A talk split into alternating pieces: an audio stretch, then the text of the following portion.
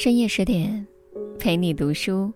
这里是十点读书，各位好，我是郑州新闻综合广播的主持人韩星。今天要跟大家分享的文章来自于燕川阳。独行是对自己最好的陪伴。一九四三年一月，一叶小艇轻轻地荡在平静的海面，一颗颗碗粒从那艇上洒落水中，被欢悦的鱼儿吞入腹中。这些碗里是用吕碧城的骨灰做成的，这是他的遗愿。他的一生从绝境到顶峰，又由顶峰回归淡然。他的身上有太多亮眼的标签：近代最优秀的女词人，民国巨富，第一位女编辑，第一位女校长，第一位环游世界的中国人。他是如何在一个女性生存大不易的时代，打磨出如此炫目的光辉？又为何？黯然没入历史的洪流，变得如此陌生呢？吕碧城的童年书声朗朗，翰墨飘香。他的父亲曾是山西省的最高教育长官，提督学政，家中藏书约两万册。吕碧城三岁那年，父亲辞官回到安徽老家，把主要精力放在了教育子女上。所以，吕碧城自小便才华惊人，五岁能对诗，七岁便能画大幅山水。那时的他，锦衣玉食，无忧无虑，就连婚姻也早早的尘埃落定。在父亲的做主之下，他与同乡的汪家订婚。当时，吕碧城仅仅十岁。岁月是如此静好，以至于其中隐藏的巨大风险被人长期忽略。那时的吕家，家产若干，夫妻一对，千金四名，没有男丁。如果父亲去世，财产不会分给女儿一分一毫，而是由族中指定的侄儿继承。这情形与《傲慢与偏见》当中的班纳特一家是何其的相似。不同的是，《傲慢与偏见》中的父亲一直健在。而吕碧城的父亲却在他订婚两年之后突然因病去世。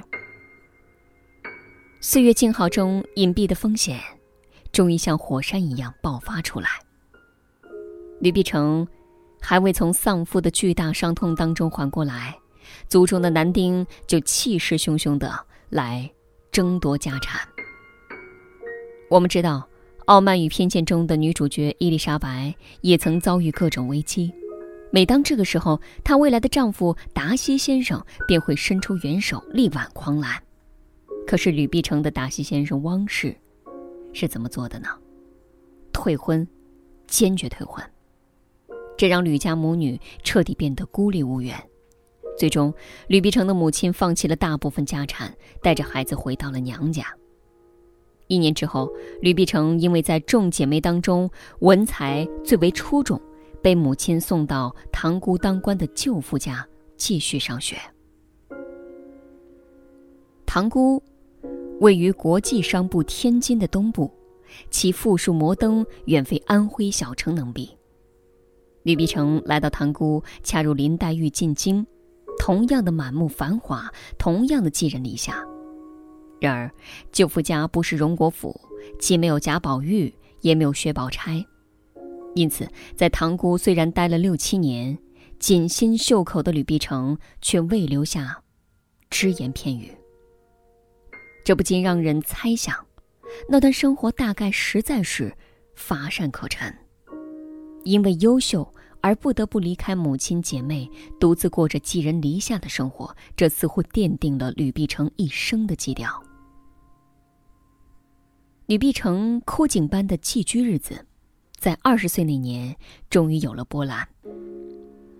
那时，舅父官署中方秘书的太太要去天津，吕碧城早就听说天津的学校比塘沽好很多，就想和方太太一起去天津看看能不能继续深造。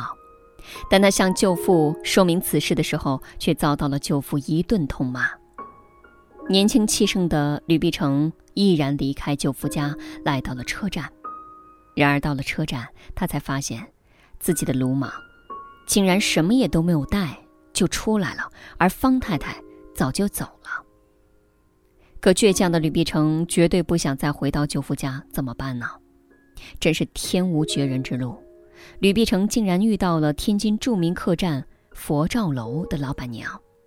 这位善心人不仅把吕碧城带到了天津，还让他暂住佛照楼。但这并不是长久之计，所以吕碧城一打听到方太太的住处，便赶紧给她写信求助。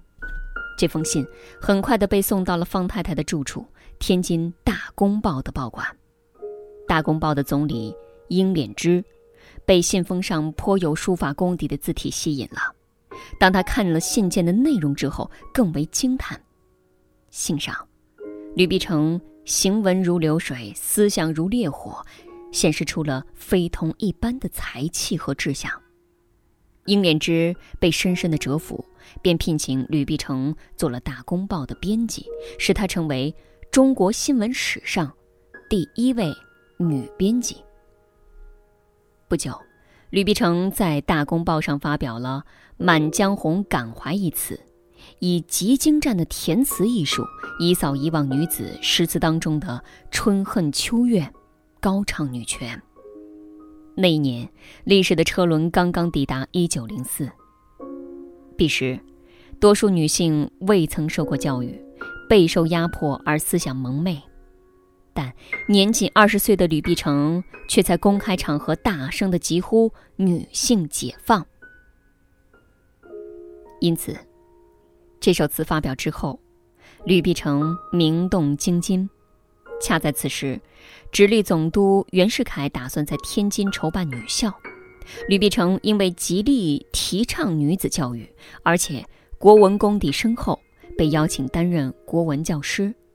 后来，因为能力出众、见解深远，她被聘为校监，成为近代史上首位女校长。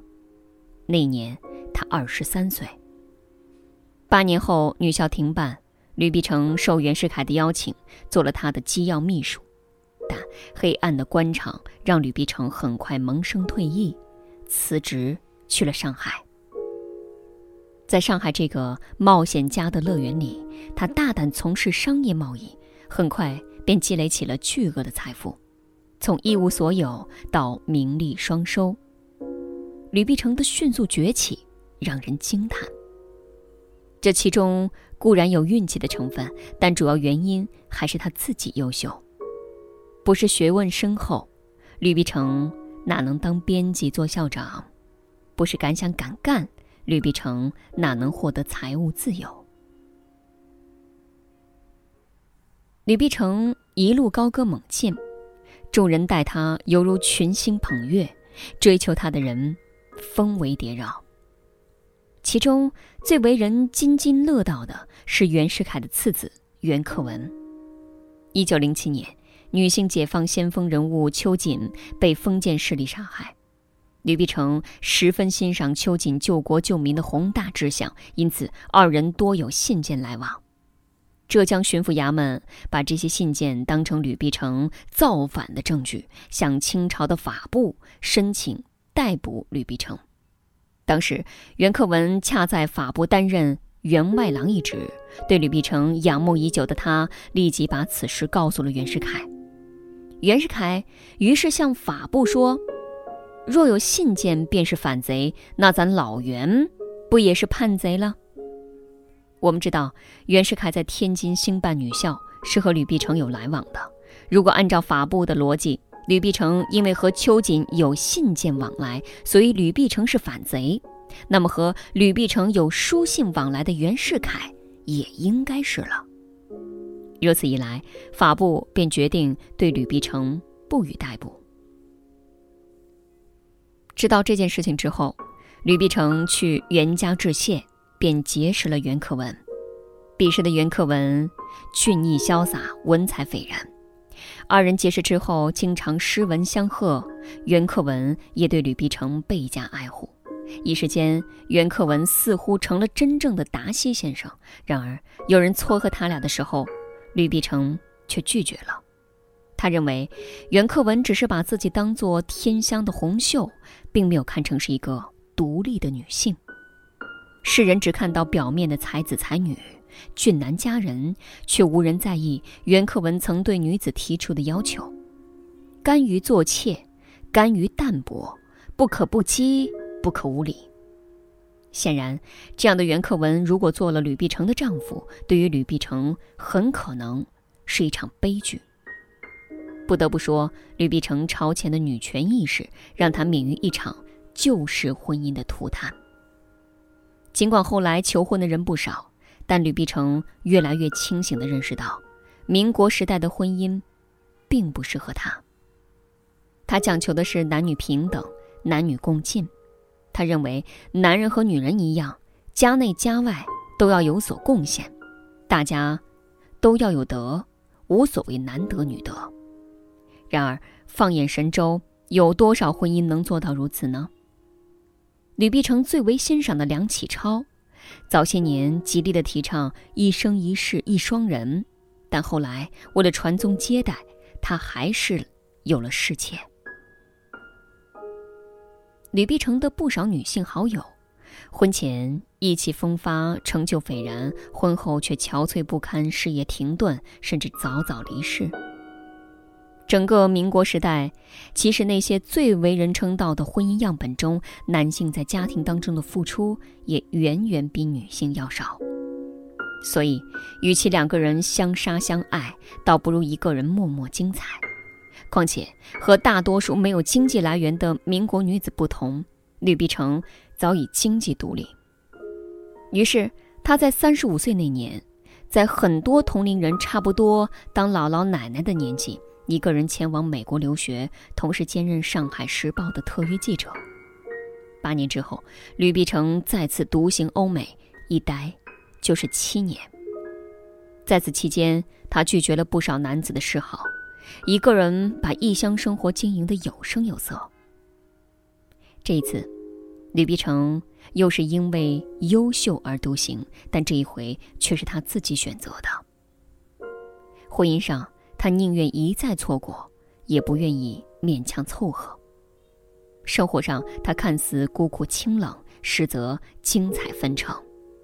同样的日子，对别人是灾难，对吕碧城来说，是火焰。然而，当时像风中火焰一般绚烂轰鸣的吕碧城，到后来却淹没无闻了。是什么让人们忘记了如此优秀的他呢？原因。恰恰是他的优秀。吕碧城所在的民国时期，白话文运动风起云涌，他却认为我国方言过多，白话文势必带来交流的困扰。这当然有道理，但是古典文学过于成熟典雅，已经很难描述新时代的种种现象。吕碧城曾用诗词写过新兴事物，但是读来总有些隔膜。不见双毫曲眼灿，唯调翠沈谢行长，绕指有柔刚。这句诗对于大多数读者来说，且不说有词语过于生僻，很多人都不认识；就算认识这些词语，恐怕也很少有人能够猜出来这是写自来水钢笔的。吕碧城曾经做过一个梦。梦中雪花如掌，片片化为蝴蝶。蛾儿雪落玉极，蝶翅不胜其重，乃群起而振胆之。一回旋间，悉化为天女，黑衣银缕，皓质辉映，起舞于空际。这场景，犹如杨丽萍的舞蹈，空灵飘逸。这仍是文言文，但读者还算能看明白。然而填词之后是这样的：九天昌河开嵯峨，五云缭绕群仙窝，乐声阵阵鸣冠娥，万灵屈步逶夷驼。不客气地说，和上面那一段文字相比，这种游仙诗词古奥难懂，俗套无趣。吕碧城深厚的古典功底，让他难以看到新文化的魅力，自然难免与新时代的读者渐行渐远。另外，他晚年与世俗自觉拉开了距离，临终前叮嘱友人把自己的骨灰与面粉相和，做成丸粒投入大海，结缘水族。这样一来，吕碧城等于是主动抹去了自己和世间的联系。我们去西湖，看到那里的秋瑾墓碑时，自然能够想到其人其事；但我们面对一片汪洋大海，却很难想起秋瑾的知己吕碧城。所以，生前如此亮眼的女子，死后却渐渐被人忘却。然而，时光终究是温柔的，历史抛开了形式的躯壳，把吕碧城丰盈的灵魂悄悄留了下来。于是我们便看到了一个如此勇敢、如此美艳、如此独特的女子。其实，后人怎么看待自己，吕碧城很可能并不怎么在乎。怎么过活、怎么写作，是他自己的事儿，与他人无关。最成功的人生，就是在不伤害别人的前提下，以自己想要的方式过一生。人生如棋，落子无悔。这就是今天分享给各位的文章。